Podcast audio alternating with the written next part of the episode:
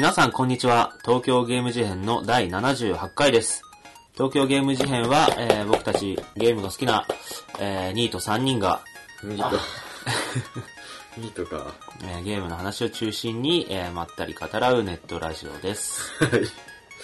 はい。なんか説得力ない。卒業おめでとうございます。あ、おめでとうございます。そう無。事に、いや、ニートとか言いましたが、まあね、実質。あと2週間ほど、うん学生でも社会人でも何者でもない。一応なんか法廷では学生扱いらしいけど、法廷？法法律じゃなくて、法廷？なるほど。?3 月31日法で定まってる感じでは。あ、そういうことか。うん。なんだけど、学生証がないから、まあ身分が証明できないのいや、で、ね。あの、基本的にはニートってことで。あの、は、じゃあ学生だという証明してみろってあの言われたら、いや、ないです。卒業証書とか。あ持ち歩けねえ。あ、卒業証書を PDF にしてスマホにぶち込んどく。それいらんのそれ誰のって言われるそうだよねそうだよ顔写真実物じゃないし。あ、積んだじゃん。だから免許取っとけばいい。あ、でも俺、あれあるよ。国際学生証。何それ。全部、全部英語になってるやつ。そんな旅行の時とかに使うやつある。かっこいい。顔写真付き出しいけそう。まあまあまあ、そんな、じゃあそれで。無事卒業した3人ではありますが、い最近の話行ってみましょうか。ジミーさん。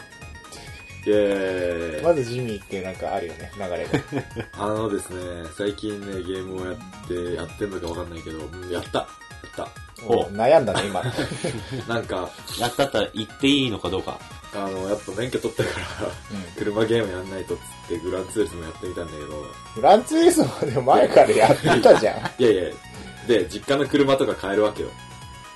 グランツあーリスもね、出てんの？グランツーリスモ。出てるえーあ同じ車それは面白い。で、ウィーンとか言ってやってるのが、なんか全然違うくて、違うし、なんかもう、コントローラーじゃ全然、運転ダメんだみたいな。そうそう、なんか運転感全然なくて、なんだこれって逆に思うようになっちゃって、で、ゲーセン行ったんだよ。うんうん。ゲーセン行ったら、今なんかゲーセンカーゲームとかさ、もう超廃れててさ、うん。あーまあ2そうだよね種類ぐらいしかないんですよ。何かっていうと、イニディの新しいやつと、イニディっていうのは、イニシャルイ D ニシャル D。そう。あの、峠っていうか山道をこう、ブンブンってドリフトしながら行くやつと、あの、首都高とか湾岸線を行く、すごいハイスピードで行って、シフトチェンジしながらっていうのが、湾岸ミッドナイト5っていうのが出てて、その2つなんですよ、大体。だと思ってんだけど。で、まあ、イニ D やってみたんだけど、まあ、それはもう、グランツーリスモと比べるとなんかもう、スカスカな感じ。あは なんか氷の上滑ってるみたいな、もよもよワンズみたいな感じで。確かになんかあれすげえ滑るよな。ね。って思って。曲がると勝手にドリフトするし俺が思ってんのと違う。もっと、ね、こう、リアルな感じでベタ踏みして、イエーイってやりたいなと思って、うん湾岸をやってみたんだけど、湾岸もね、すごいね、なんかツルツルしてんだけど、なんか、楽しかった。あ、本当に？湾岸の方が？漫画楽しかった。あの、何かっていうと、俺、オートマ限定なんですけど、マニュアル車に乗りたいっていう憧れがあるわけよ、やっぱ。うん。で免許は？オートマ限定。あ、そうなんです。オートマしか乗れないから、漫画だったら別にマニュアルにしたらマニュアル車乗れるわけじゃん。で、クラッチ操作とかなくて、なんか、このね、シフトレバーでガガガッつってね、やって、マニュアル車気分、ウィーンしとこう、ウィーンつって、楽しかったです。だから、その体感ゲームってやっぱね、うんうん。そういうとこ、いいよね。はいはいなんか夢のっていうか、普段できないこと。うん。いや、負の部分はもう取り除かれているっていう。そう。いくらぶつかっても死なないし、ハンドルそんな重くないし、うんみたいで、あの、クラッチっていう難しい感じの、その、マニュアル車の操作もなくて、みたいなね。な。で、その、湾岸がこだわってる部分は、シフト、ゲーセンの車のさ、シフトってさ、上にちょんって押すと上、あの、ギアが上がって、うんうん。で、下にこうやって戻すと下がってっていうのが普通なんだけど、湾岸のやつは、その、マニュアル車のスポーツっぽいこのシフト。わかる？この、ガッガッガッガッって。あの、七支刀みたいになってるレール、し、し、ししと七支刀。え、何それ？あの、剣の先っぽがこうこういう風に7つに分かれてるやつあるその例えな。でもそう。そうあんな感じ。で、こう、右に動かして、下に動かして、また左に動かすみたいな、この字にしてどんどん下げていくみたいな。あーうーん、ま、んなまあなんかそんな感じ？うんでもとにかくその、6個シフトの七支刀。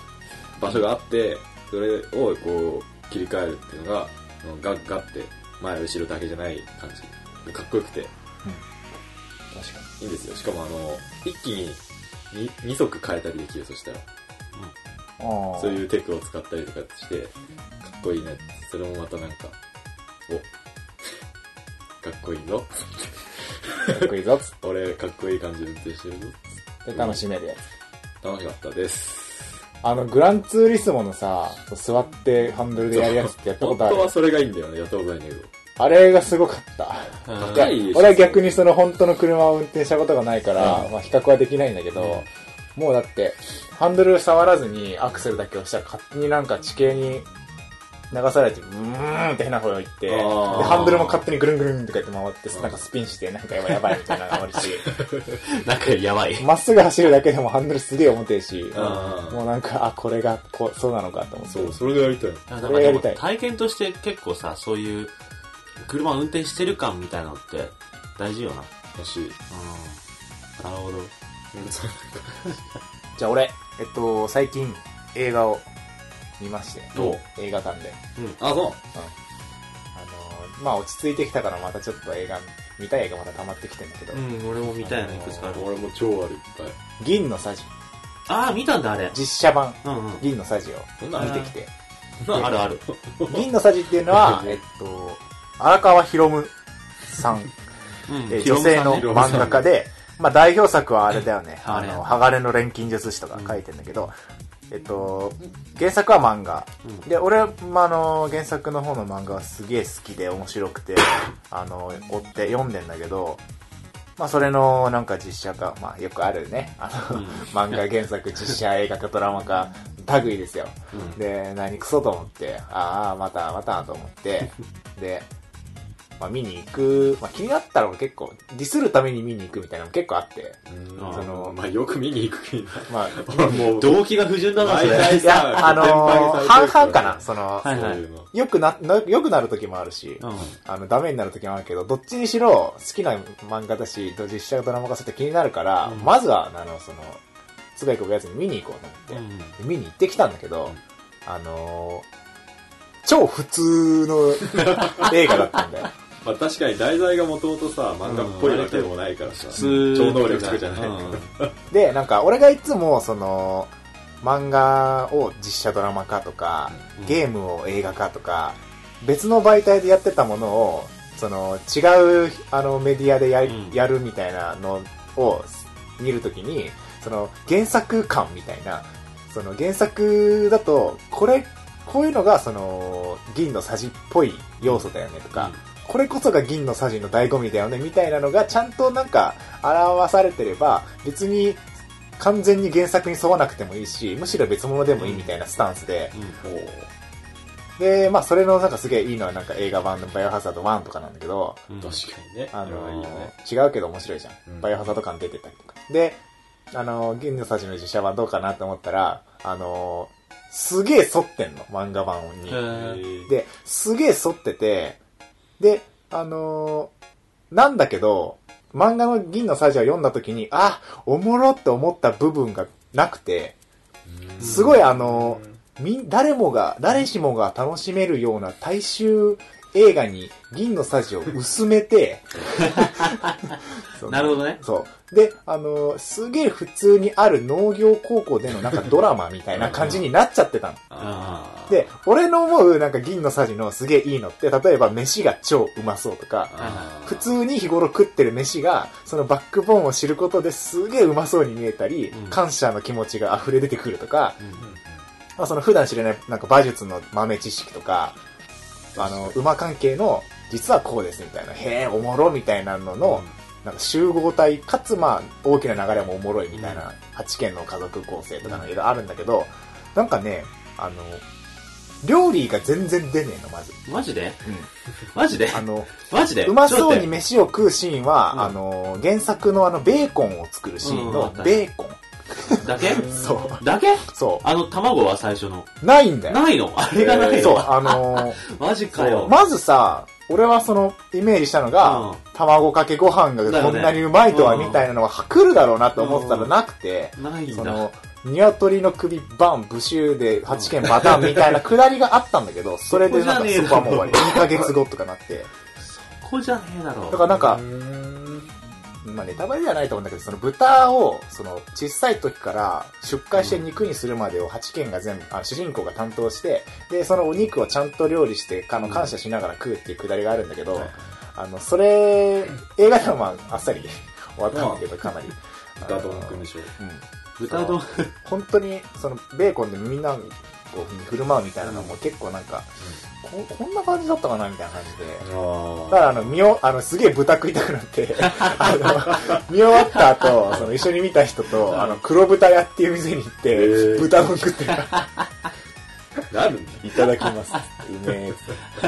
泣きながら。うんま あそんな感じかな。あ漫画原作とかゲーム原作の映画って結構俺、原作ともなんかー対比で楽しもうとするから、癖があるから。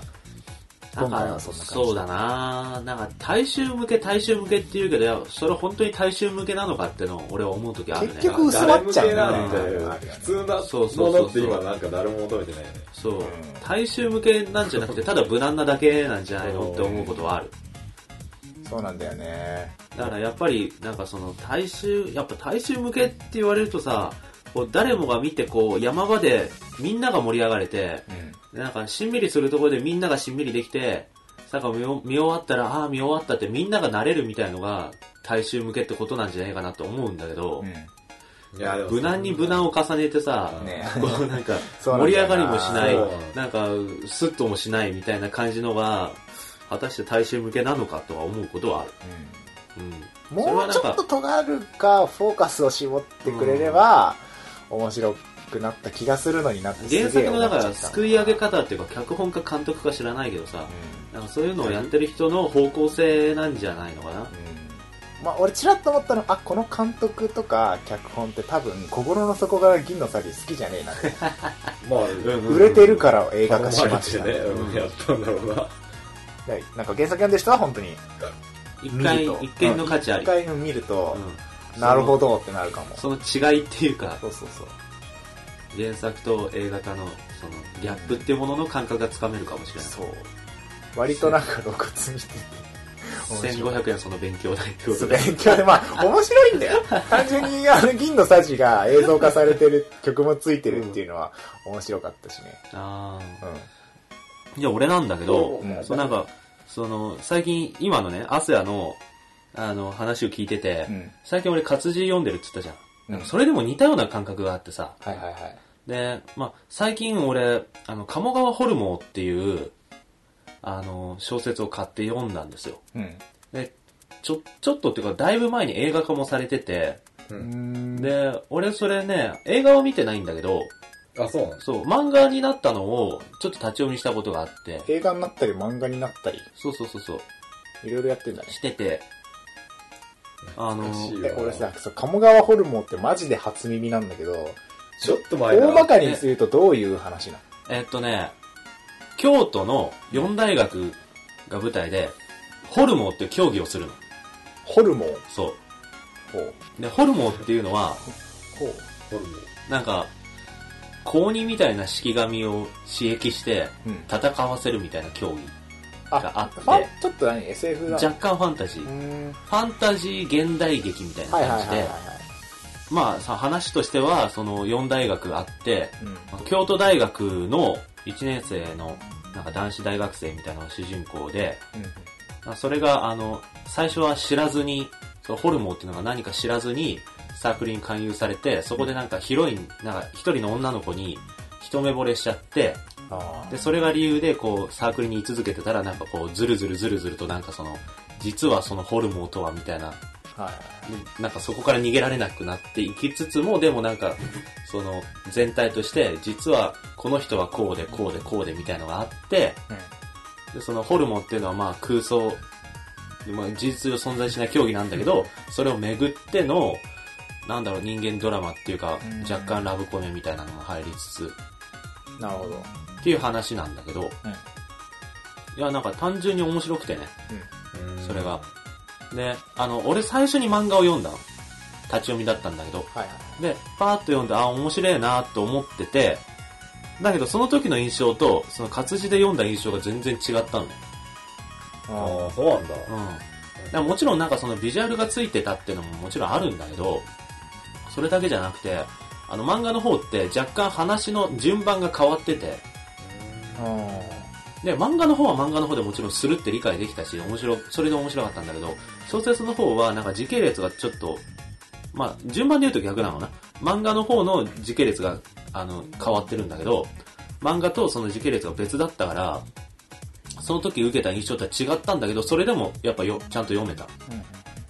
でも、これ多分、漫画ぐらいの内容量っていうか、漫画ってやっぱ小説よりもさ、あの、内容削らなきゃいけないじゃんっていうのを思った時に、あの、このまんま、あの、漫画にしてギュッて縮めたら、多分漫画の読みやすさにはならねえなと思った。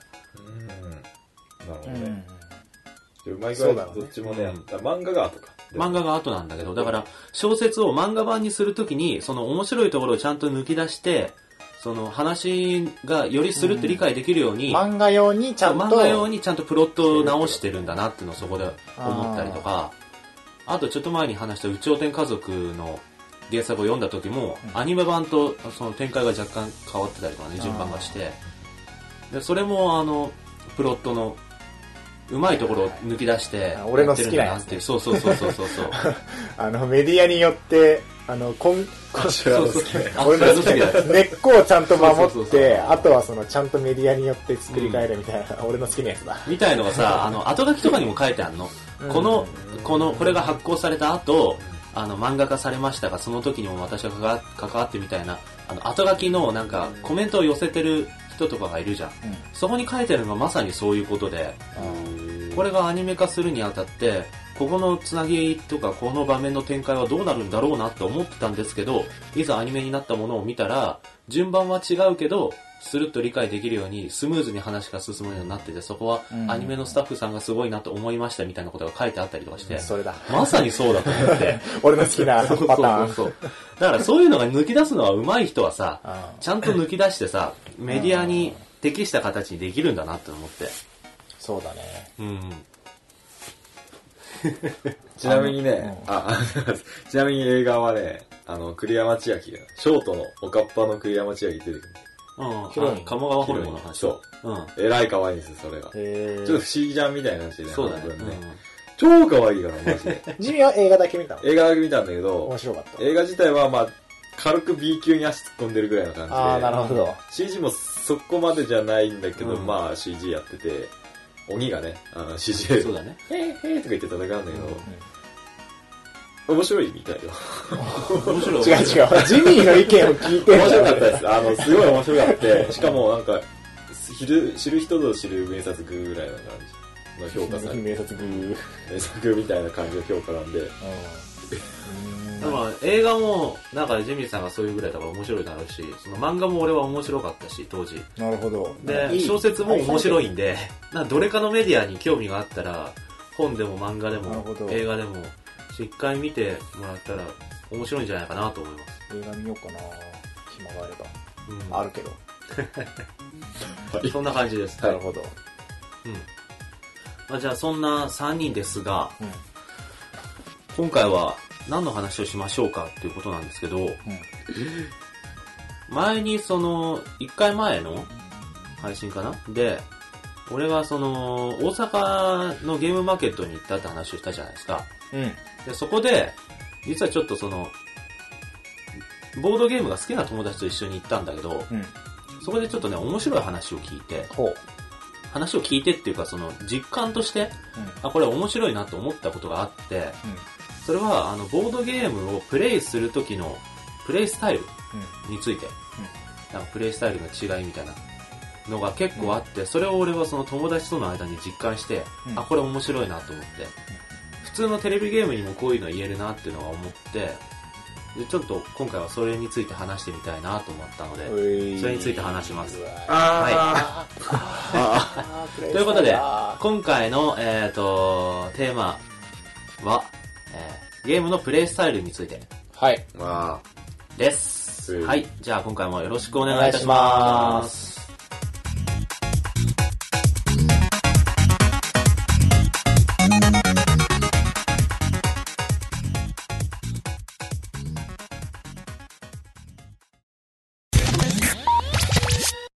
はい。ということで、えっ、と、ゲームのプレイスタイルについてです。おー。で、まあ、じゃあ、軽くさ、俺がその、これどういう、これ面白いなって思った経緯を説明させてもらうと、その、ボードゲームってさ、あの、いろんな種類があるってさっき言ったじゃん。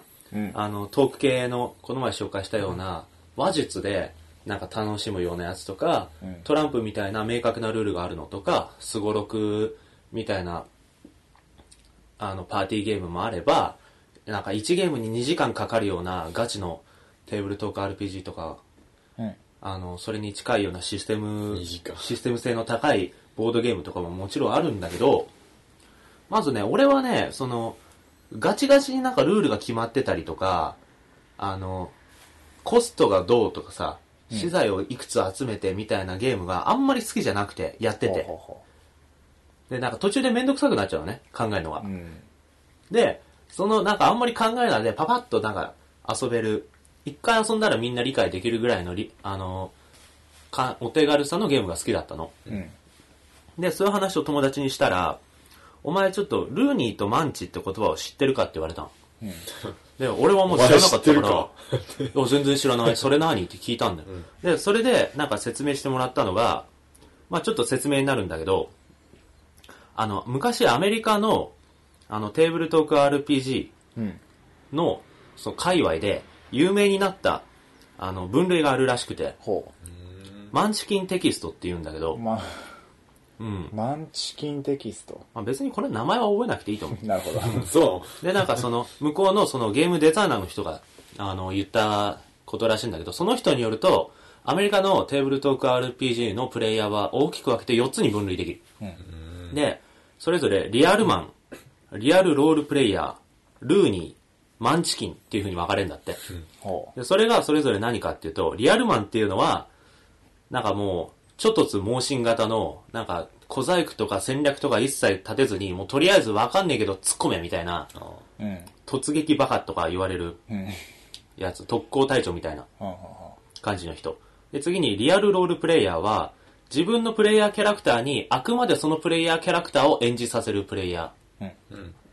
テーブルトーク RPG ってさ、その、自分のキャラを一つ設定して、そのキャラを使って遊ぶんだけど、うんそのキャラが例えば、今は亡くなった国の出身の元王子でとかいう設定だったら、自分のゲーム的にはこういう方が有利だけど、みたいなメタ的なし視点を織り込まずに、このキャラだったらこういう行動をするとか、うんこのキャラだったらこういう言動をするはずだみたいなことで判断をしてゲームをプレイしていく人。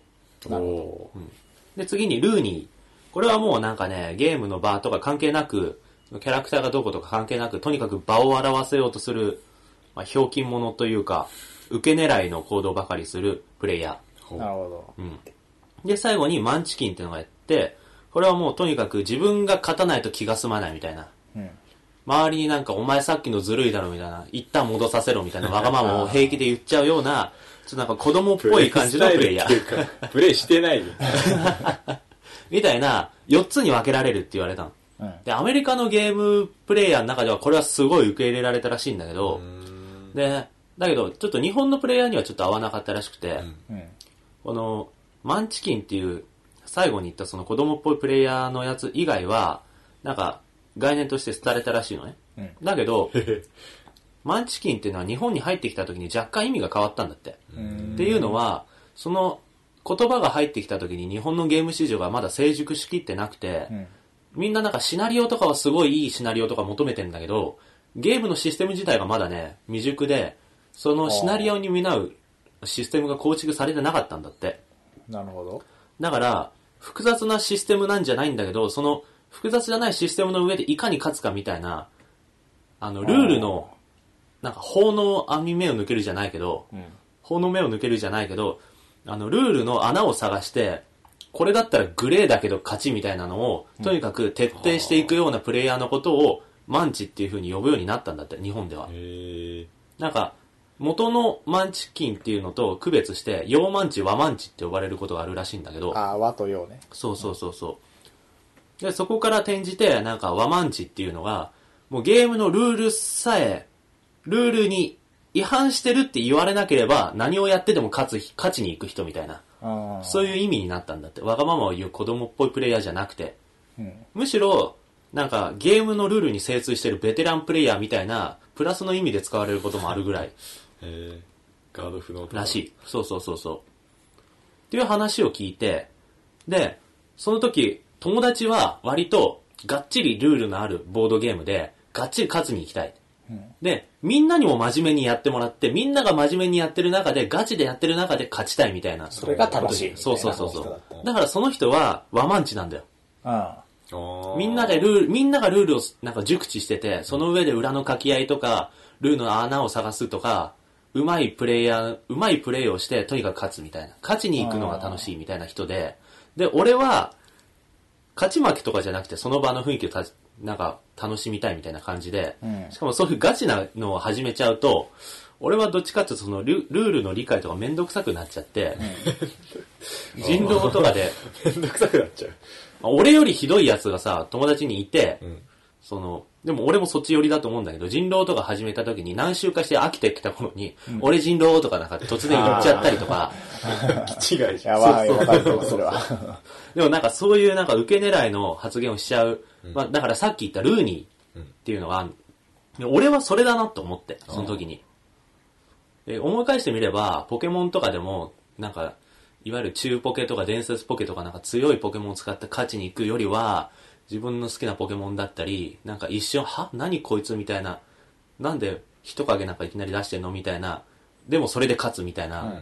の、そういう受け狙いが好きだったりとか、モンハンでもなんかガチのスキル装備とかを作るよりは、見た目でなんかジャージにジーパンに変な仮面みたいな、被ってるようなキャラ作っちゃったりとか、スマブラとかでもただ飛ばすだけじゃなくて、デデデの上 B の落ちてくる時のメテオを当てて倒すとか、なんかそういう倒し方とかの方になんか重視しちゃって、だから結果よりもその場のなんか雰囲気を楽しむ側だなと思って、じゃあ俺はそれで言うとルーニーだなみたいな、ほうほうほうほう。ほうになって、あそういう違いってあるんだねって思ってさ、面白いなと思ったんだけど、うん。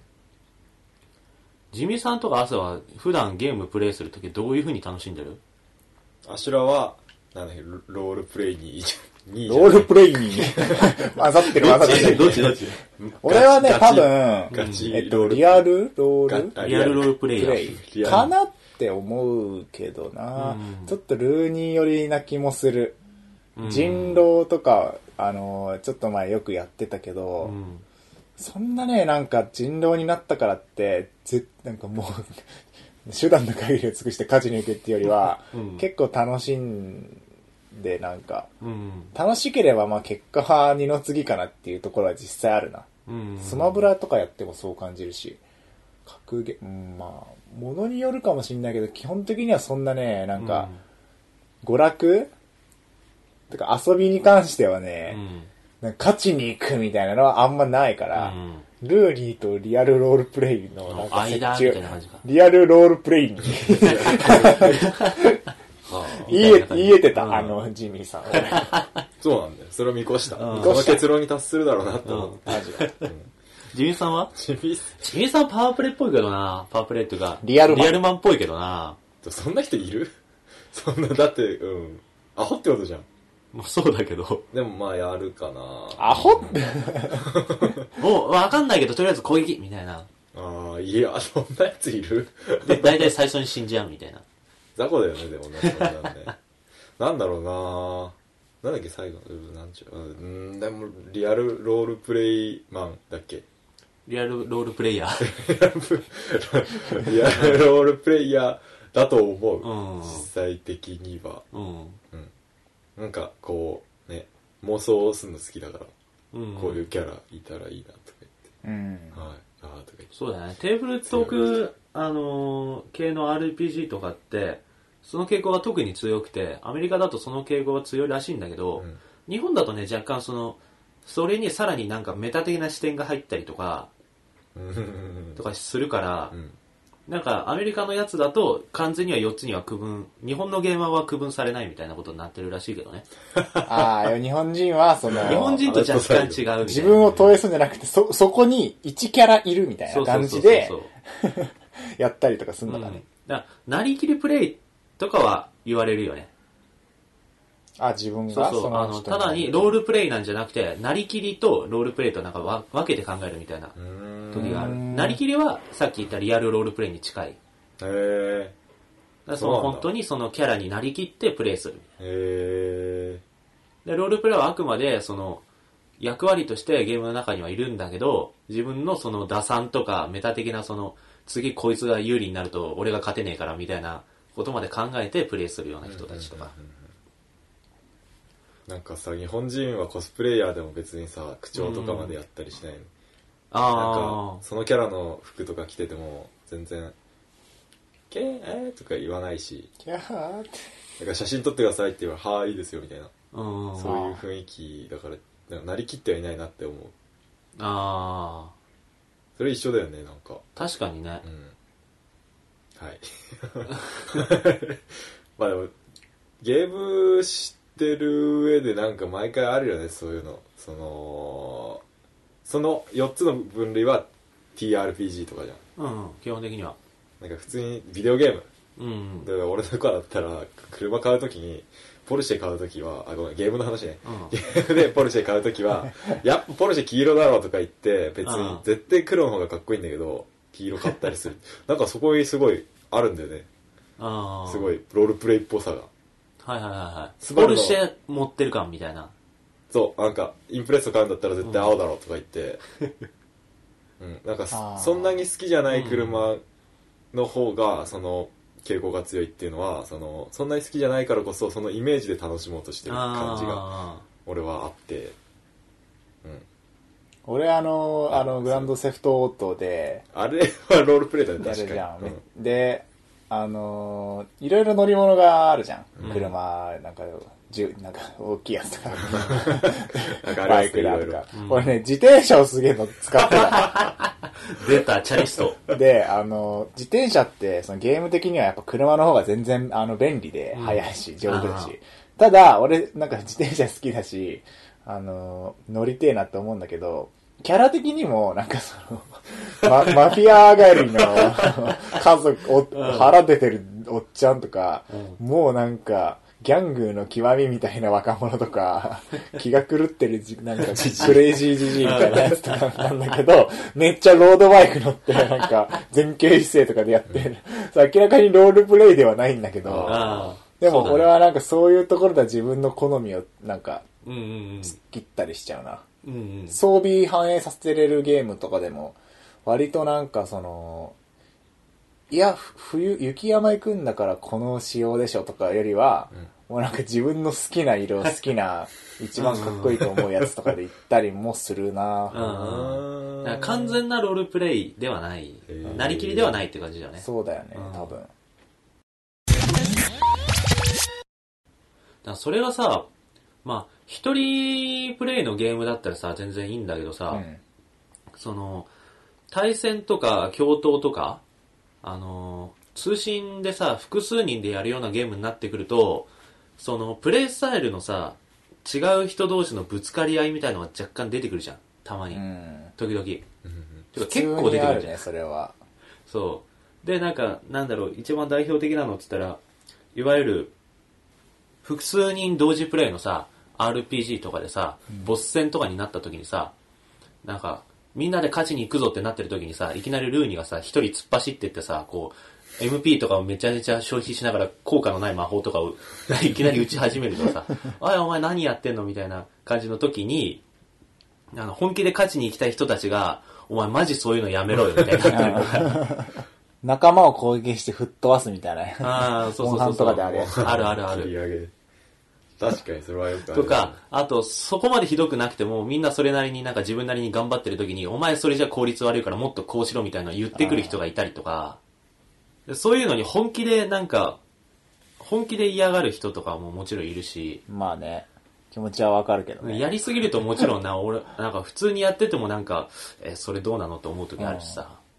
一番直近でその、すげえそういうのを思ったのが、あの、スマブラの、ネットワーク対戦を4年ぶりぐらいに何の気なしにこう、そういえばこんな機能あったなみたいな感じでパッて呼び出して、パッて入ってみたんだよ。まあ気持ち悪い。なんで？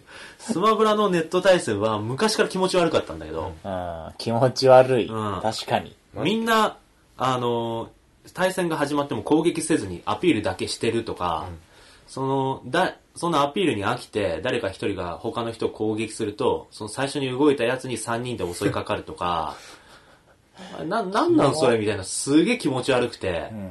ルーニーばっかやん。ルーニー、ルーニーなのかな、まあルーニーっちゃ多分ルーニーなんだと思う、その中では。確かに、そうか。うん。でも、ルー、ただのルーニーじゃない気はするけどね。アクセ、アクセルーニー。アクセル。で、なんかその戦いが終わった後、次の戦いもその3対1の構図がずっと続いてみたいな。抜けるまでみたいな。そうそうそうそうそうマ。ジか怖いなあその集団、集団し心理じゃないけど、無言の圧力みたいのがめっちゃ気持ち悪くて、うん。ボードゲームとかだと、互いに面付け合わせてやるからさ、多少そういうの空気読んだりとかさ、うんできるんだけど、ネットワークだと特にそういうのさ、相手の顔色とかわかんないし、確かにな。やりたい放題だから、もうスマブラもそうだけど、あと、あの、モンハンとかもその気があるね。ええうん。モンハンとかで指示中とか呼ばれる人たちがもういるし、あ、指示、指示してくんの？そうそうそうそ最強じゃん。先生でしょ、それ。う。なまあ、だから先生みたいなもんだけど、うん本当に素材を集める効率を求めるあまり、全員この装備でうん、この段数で、このタイミングでこの弾を使ってみたいな何々さん、このアイテムもあ持ってってください。そうそうあなたが使うんで。あなたが撃ってくださいみたいな。なんか普通に言ってくるのとか。いや、大樽爆弾とかだけじゃなくて、しびれ花とかでしょ、どうせ。そういうのも含めて、やだ、もう、もう、やだ。言われたりとか、さっきなんか、汗が言ってたような、普通に戦ってるのにいきなりなんか体験で他のやつはもうバーンってあ、なんか吹っ飛ばして回ったりとか、うんそういうのがもちろん友達同士で顔付け合わせながらやってんならいいけど、ネットワークでさ、いきなり何の合図もなしに唐突にそんなことやられたら戸惑うじゃん。確かにな。やってるそいつは楽しいかもしんないけどさ。オフラインでもさ、バリスタだかなんだかわかんないけどうん、1ステージで1回だけ撃ってバーンってやつあるじゃん。あの、ドラゴンズクラウンのやつね。あれなんかよくわかんなくてさ、撃っちゃった時はさすがに切れられてごめんなさいって。吹っ飛ぶからね。う んあ、そういうね、本気でわかんない人はまあ、わかんしてさ、でもなんかネットワークで人の顔が見えない人同士だとそういうプレイスタイルの差とかが露骨に出るなと思って。あ確かーむずいね。うん。あの、何だろう、楽しむ、その、なんだろう、楽しむ努力を、うん。し、したいよ。なんかさ、そうなんだけどさ。あの、ゲーム、自分の中でもさ、その、うん。今回はガチで、このがダンジョン、あの、クリア目指してるみたいな、うん。普段は結構気楽にやってんだけど、今回はガチみたいな時に、その、普段なんか、ふざけたやつが一人入ってくるとちょっと多分イラッとするし、に。うん。なんか、その、逆で、イエーイとかってやってる時に、何々さんやめてくださいみたいな。ちゃんとタゲ取ってくださいとかって言われると、あは、なんなんこいつってなるから、うん。なんか、まあそれもなんか対人っていうか、友達同士4人で集まってたりすると、うん。まあ、よしじゃあガチで行こうね、うんみたいなのは最初にこう、まあモンハンとかもそうだけどうん言えるけど、まあネットのね、その、うん。マッチングとかがや、要は野良パーティーみたいな、うん。ものだとどうしてもなんか、そのネットのコミュニケーションで絶対うん起こりうるプレイスタイルの差がね。差がねぶつかり合いまあもちろんさ、その、モンハンとかはね、その、なんか割合が自分で調節できるんだ、だいなんとなく。うん。その前に出会った真面目なことをするときにはいいフレンドみたいのが登録しておけるからこの人と一緒に行くんだったらガチで行くとか、この人と一緒だったらパーッと遊ぶみたいなのはうん若干なんかそのあれできたりするんだけど、スマブラはね、どうしてもダメ。まあシステム上ね、うん。格ゲーだしね。あの、もうマッチングしかないようなもんだからね、そうそうそうそうあれ。え完全ランダムだし、その、結構なんかその操作が簡単だからこそ、なんか、つあのネットだとその若干ラグがあったりするんだけどさ、うんそのラグに強いキャラクターとか、そういうのがいたりする置き技とかね。そうそうそうそう。出が早い技とか。そういうのでなんか、どうしてもね、あの、あれは多分良くならない。自分でどうにか調整できる範囲を超えての気持ち悪さがあるから、だからそういうのはもうね、俺的にはね、その場をわざわざ入ってなんか腹立てたりストレス溜めるよりは、距離を置くっていう努力の方向。なるほどね。うん。スマブラっていうものを楽しむためにネット対戦からは、ランダム対戦から距離を置くっていう判断を俺は下してたんだってことを思い出して、うん、その4年間。それを忘れてパッと入ってみたらやっぱり気持ち悪かったから そのアピール連発みたいなのがもう楽しめないことが確定してるから、うん、そうそうそうそう。あ、もう無理だなと。これはダメだなと思って。なるほどな。距離を置こうと思って改めて。割とでも俺も感じることはあるな。FF 14を、今ちょっとなんか離れ、離れてしまいそうなんだけど、うん、あの、時間とかがなくて。やってる時も、まあ、さっきも言ったけど、あの、レベル上げのために、4人ともレベル上げのために、その団地に入ってる時とかは、もうあの、道端にある宝箱とか、ガン虫とにかくクリアまで突っ走るみたいなので、で、割とそれが4人ともこう合致するとすげえストレスなく、ん。はい次、はい次、はい次、はい次みたいな感じでいけるんだけど、一人その、未制覇の、うん。初めてこのダンジョン来ましたみたいな人で、しかもその人がその、パーティーの中でいう、あの、タンクっていう、その、先陣切る役職とかだと、もうね、イライラがやばい。一個一個そんなしらみつぶしに宝箱、いいじゃんとかって思って、なんか、竹取ってもらわないといけないやつでしょ？そう。だからもうその人についていくしかなくて、うんそんなね、回復役が一人でなんか突っ走ったってぶち殺された俺だけだから、なまあでも、チャットでさ、それ言ったところでさ、ちょっとなんか、感じ悪い人になるし、まあそこはその、FF14 というゲームを楽しむところの一つの我慢みたいな。あまあ自分も初めて到達するときっていうのがい、い、あの、最初はあったわけだから、一回は絶対。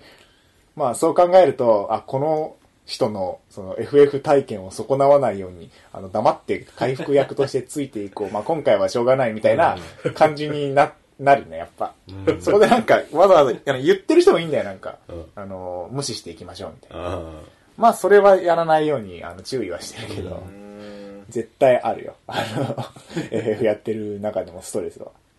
それはあれだよね、若干メタ的な視点が入ってるね、その、アスヤのイライラみたいな。ダンジョンそうそうそうそう。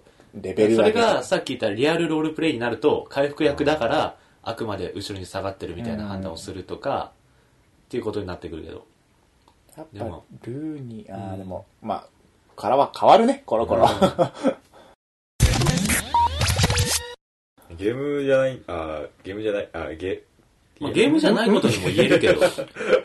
要は遊びに対して言えるかもね。遊びっていうかなんか娯楽とか趣味に関してって感じだよね。あの、なんか、うん、関係あるかな？あかんわかんないけど、うん。あのー登山してる時に、うん。すげえ夜の山登ってたら、すあのーあ、東屋で休んでたわけですよ。軽装備で寒いとか言いながら。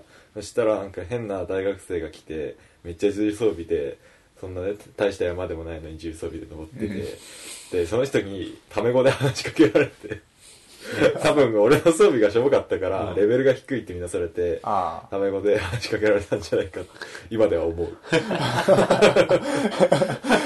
プレイスタイルだから彼のうん。だから彼は山に対してワマンチだったんだ最強だった。なるほどね。がっつり準備しそうそうて。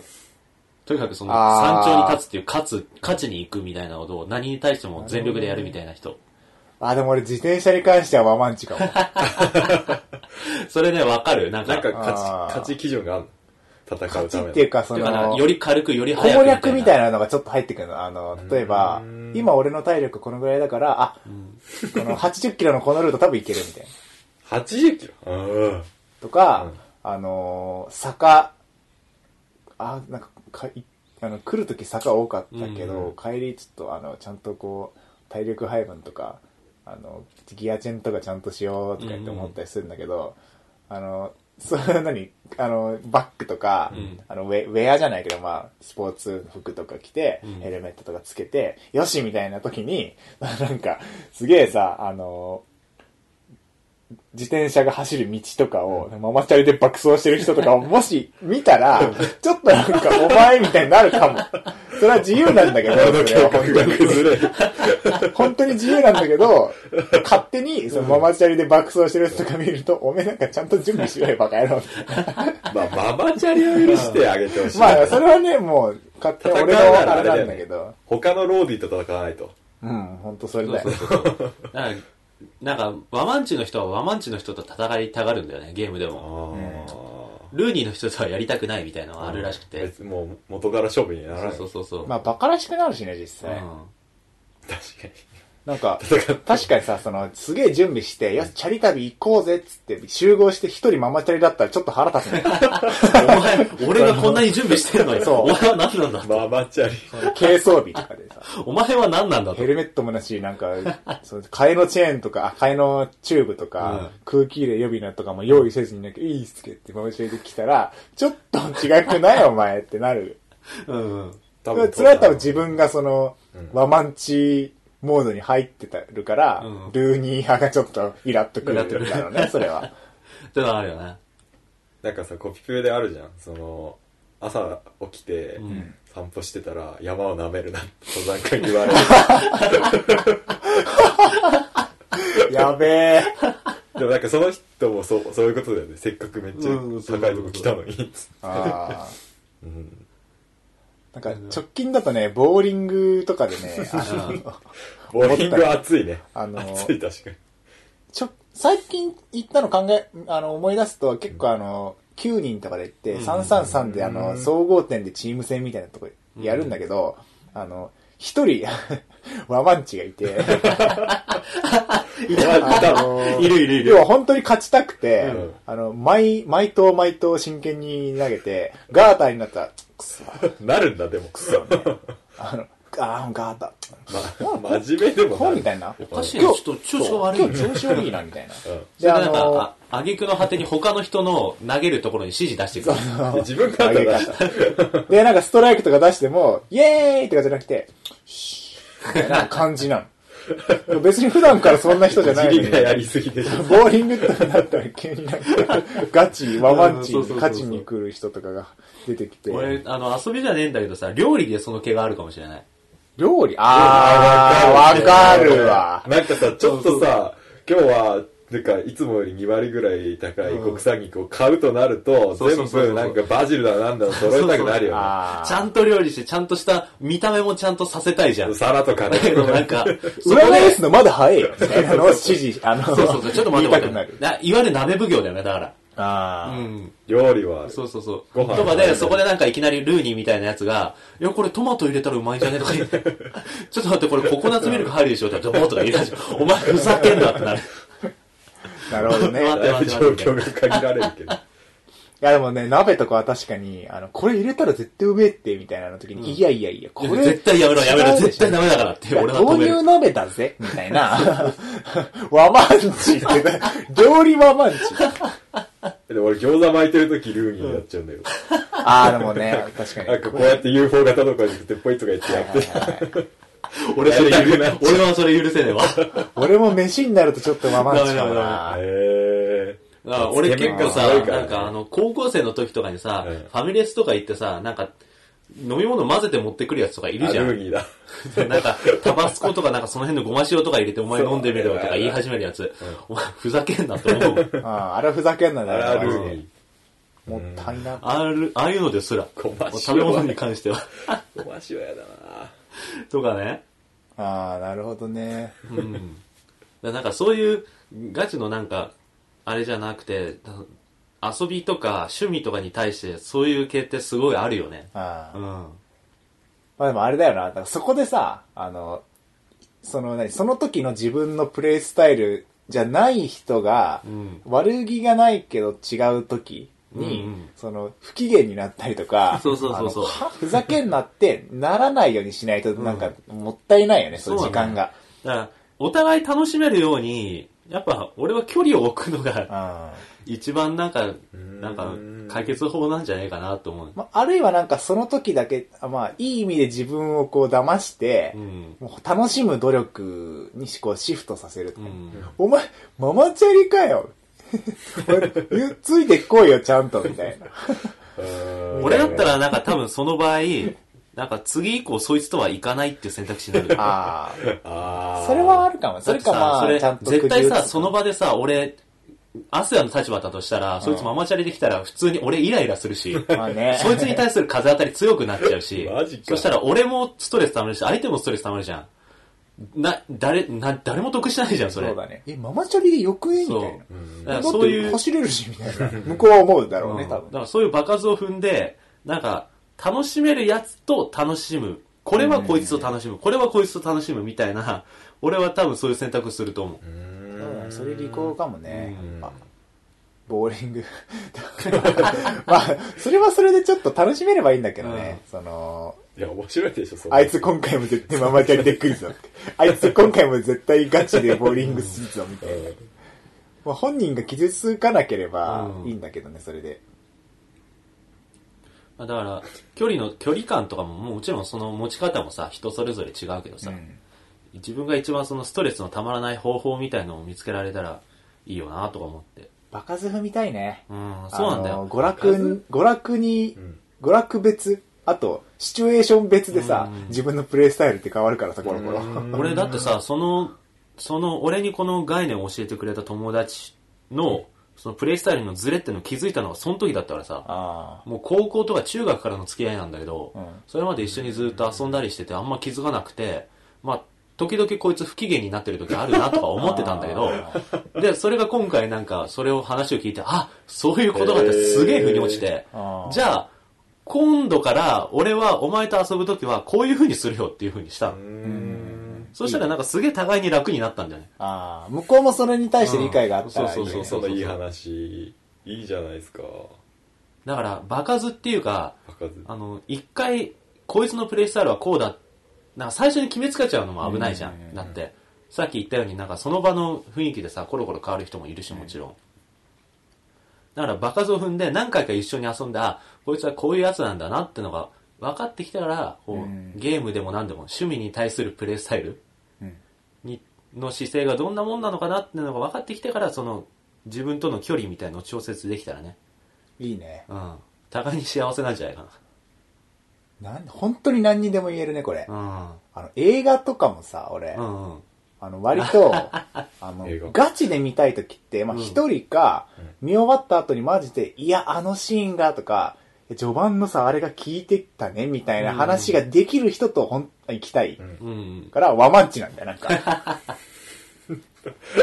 ただ、な、どの映画にも言えるかって言われたら違うんだよね。なんか、うん明らかにこれは軽く楽しむものだとか、いうのは別にそんな、誰ととか、うん。なんかどん、一人でとか考えないし、なんか、それも、なんかさ、すげえこっちは真剣に、あの、見てんのに隣で、うん。え、やばくね？この、なんか、な あの、話しかけられる奴ら、うん。そういう見方のやつと一緒に行くとストレス溜まるし、うん。あ、こいつはこういうあの映画の見方をするんだみたいな、なんか、いうのが分かると、まあ次からはまあ、あの、あ、ガチで見たいからこの人かなみたいな、うんだんだんとこう、そうそうそう。学んで、いいけるさっきの場数とその、なんだ、その、人を選ぶじゃないけど、この、こういうタイプの映画を見に行くときは、じゃあこいつと一緒に行ったら楽しいなとか、単純にね。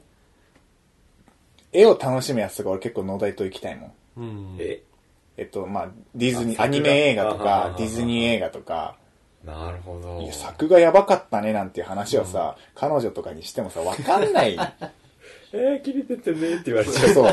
でそこでちょっと、え、えすごかったじゃん、作画ってなる、なっちゃいそうじゃん、やっぱ。うんで、なんか、あ、なんか、な農大と見に来ればよかったな、みたいな感じになったら、なんかお互い不幸だしさ、なんか、その後の飯でなんか相手が不機嫌みたいな、ひでえ話だしさ。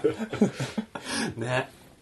だから、ねそう、うまい距離、あの、その、プレイスタイル同士の距離感の保ち方とかね、そういうのを工夫していけたら、もうゲームを含めいろんなことが楽しくなるんじゃないかなと割となんか、ストレス溜めがちなこととか結構あるからさ、そういうので。うん。好きなことやってるはずなのにストレス溜まってるみたいなのが結構あるなと思って、そう思い返してみたら。ネトゲとかね。そうそうそうそう。ネトゲもそうだし、さっきの飯の話でもさ、誰とでもなんか飯食いに行って楽しいわけじゃねえなと思って、改めて。こいつと飯食いに行くと面白いなと。お好み焼きとかね。ちゃんと作れよ、お前。そう金払ってんだから。最初からなんか混ぜもせずにドバーとかやっちゃうやつとかいるからさ、確かにね。あ、ああ、みたいなさ。とかなったらまあ、そうそうそう。そう遊び方とかにもね、うん、ん変わってくるかなとか思って。そんな感じですかね。ね、うんあなたは、な、何のプレイスタイルどれに分類されますか、うんみたいな。投げかけで。投げかけ。あとなんかそんな、無駄にヘイト貯めることないよ、みたいなうん。ことをね。パーティー変えていいんだよ。そうそうそうそう。パーティーか。そうそう、パーティーだよね、だから。パーティーを変えていく。そうそうそうそう。バチパーティー、ワマンチパーティー、ルーギーパーティーなどなど、ゲームによって変わったりするもんね、そういうのもね。うん。リアルマ攻略するダンジョン、リアルマンパーティーのクリアできないの多いよ。リアルマンパーティドドーン、ドドーン、一人死んだって二人死んだー。ゴリ押しゴリ押しボーリング。やばい、それはそれで面白そひたすら全力でボールを投げ続けるボーリング。パコーンとかやって、あの、ピンが、う。それはただのパワープレイじゃねえの？うるせえっていうピンが。まあまあまあ、そんな感じですかね。ああ、おもろいかった。うん。ちょっとなんか見直す。ちゃんと考えたことなかったけど、うん割と腑に落ちたな。うん。確かに。まあじゃあ今回はこんな感じで。はい。今回も話しましたね。いやー、話しました。割となんか今まで話したことなかったけど、うん面白かったわ。プレイスタイルというかなんていうかね。考えてみればって感じだったね。そう。違う無意識にやってた部分もあったかもしれないけど、うんこれから意識的にやっていきたいこともあったし、うん。うん。割と面白かった。俺は割とこの、3人だと大部分が合ってるから、大部分がこの3人の中で解決しちゃうことがあるんだけど、あうあーん。いやー、結構違うと思うよ。結構違う？うん、いや、わかんない。まあ、理で解、も、二人とも。割と知り合ってるから、うあの、おいおいで終わらせることができるよね、あそうだねそれが発生しても。ん。うんいや、なんか二人とも結構そういうのはね、合わせてる気がする。その、相手に。ああそんな気がする。あ、結構気使ってる？だから相手がさ、ルーギーだったら一緒にルーギーになってると思うんだけど。あああ、あ、それはあるかもしれないね。あ、あの、今回この場では、あの、みんなルーニーなんだ、みたいになって、あ、じゃあまあ、なんだもう、ルーニーの方が楽しいみたいな。うんそれはあるかもね。場の空気を壊さないような努力みたいなのはあるかも。まあそれでストレスがたまらないから俺らはいいけどね。そうね。そういうのやってストレス溜まっちゃう人はあんまり無理しない方がいいと思う。うんああ、なんだお前らって真面目にやれよってなんで俺がこんな空気読まなきゃいけないんだよってさ、思っちゃう人はさ、真面目にや楽し楽しめめ真面目にやれよって、ボーリング。ボーリングやるのにさ。やだ、それは言われたくないな。とかね。まあまあまあまあ。あはい。そのなんか人間関係とかにもちょっと関わってきそうね。そう考えると。まあまあまあそんな感じですが。大丈夫？じゃあ。ーうん。今回はこんな感じで締めていきたいと思います。はい、えー、東京ゲーム事変では皆様からのお便りを募集しています。ハッシュタグ、えーハッシュゲーム事変を添えてのツイート、またはメールアドレス、ゲーム事変 at gmail.com から気軽にお送りください。また iTune でのレビューも随時募集しています。番組の感想やご意見、質問など、えーどしどしお待ちしております。はい。ということです。ありがとうございます。んあれなんか意外になんか今回ちゃんとゲーム事変っぽい話をしたかなと思ってる。確かに。このさ、あれと比べると。そう何気ないことをなんか、おなんかね、うん下に下にこう掘り下げていく感じがちょっとぽかったね。よかったね、よかった。うん、ゲーム事変感あった。これってこうなんじゃない？これこれにも言えるんじゃない？みたいな話の あれも広げ方こうだよね。うん、割となんか初期の感じのに近かったかなとは思った原点回帰。うん学生やめてね。学生や学生学生やめてねってやばい。やめたっていうかなんか原点戻ってきたね。そうそうそうそう卒業したからね、うん、まあまあまあじゃあ学生美大生じゃなくなった僕らの第1回でこんな感じでしたがおーこんな感じでした。どうしようね。なんていう次回から。まだもう一回ある次回もニート。ニートっていうの。まあ、ニートっててか、この先、この先の話、この坂の話。美大生さ、ねまあ、無難に元美大生とかでもいいんだけどさ。まあ、それから役職。みんな、なんか、デザイナー、俺は一応役職はデザイナーだ。まあ、だから CG デザイナーで、俺デザイナーっていうよりディレクターだからな。じゃあ、じゃあ、まあ、3D。3つの D。D、3D。東京ゲーム事変 3D。あいい。割とね、今までなんだった？面白いそれ。今まで 2D だっそうそうそう。デザイナー、デザイナー、ディレクター。た。な。い。な。ない。ない。ない。DF がすぎるでしょ。音、音だから 1D だよ。2D か。2D にする。あの、配信して、動画を。せめて。まあまあ、それはまあ、あれおいおい。環境も変わるし、そう。あれも変わ次るから、回から割と。の配、信とかもさ、まだ全然見通し立ってないから、ね。どうなるかわかんないけど、ちょっとドタ、この先数ヶ月、うん。ちょっとドタバタするかもしれないけど、アスヤも今まさに引っ越しの荷造り中だしね。ね、段ボールがこう、段ボールに囲まれて収録してるから。そう、収録場所の問題もあるし、うん3人の忙しさによって収録の頻度とか、うん配信回数とかももしかしたら調整しないといけないかいもしれない。くなるかもしれないしね。まあその辺はおいおいちょっと考えつつ、うん僕らで調整しつつ、決まり次第お知らせしていく形で、はい。にしていこうかなと。気持ち的には全然あの、やめることはないよ。うん。やめる方向はあまり考えてないので、うん。まあ、でも若そこは干その、休止はあるかも。うんちょっとあの、準備とか、うんあの、落ち着くまでうん。取りだめたやつをちょっとずつみたいな、濁もし方はもしかしたらするかもしれないけそ、ギのど、さじみたいな。薄く。これはゲーム事無難に無難に変ではないみたいな。無難に無難に伸ばしていく。嫌だな。まあまあまあまあ、その辺はね、考えつつね。うん。まあ、とりあえず今回はこの辺で終わっておきます。ほい。はい。では今回も、えー長々とお付き合いくださりありがとうございました。ありがとうございます。また次回、次回ね。いいか来週とは言わない。この、この辺りから、この辺りがちょっとどうかなっていう。今月もう一回は、月末ね。うん行こう。頑張ろう。まあいける、はいじゃあ、月末にあるということを信じて、また次回の放送でお会いしましょう。はい。はい、さよなら。さよなら。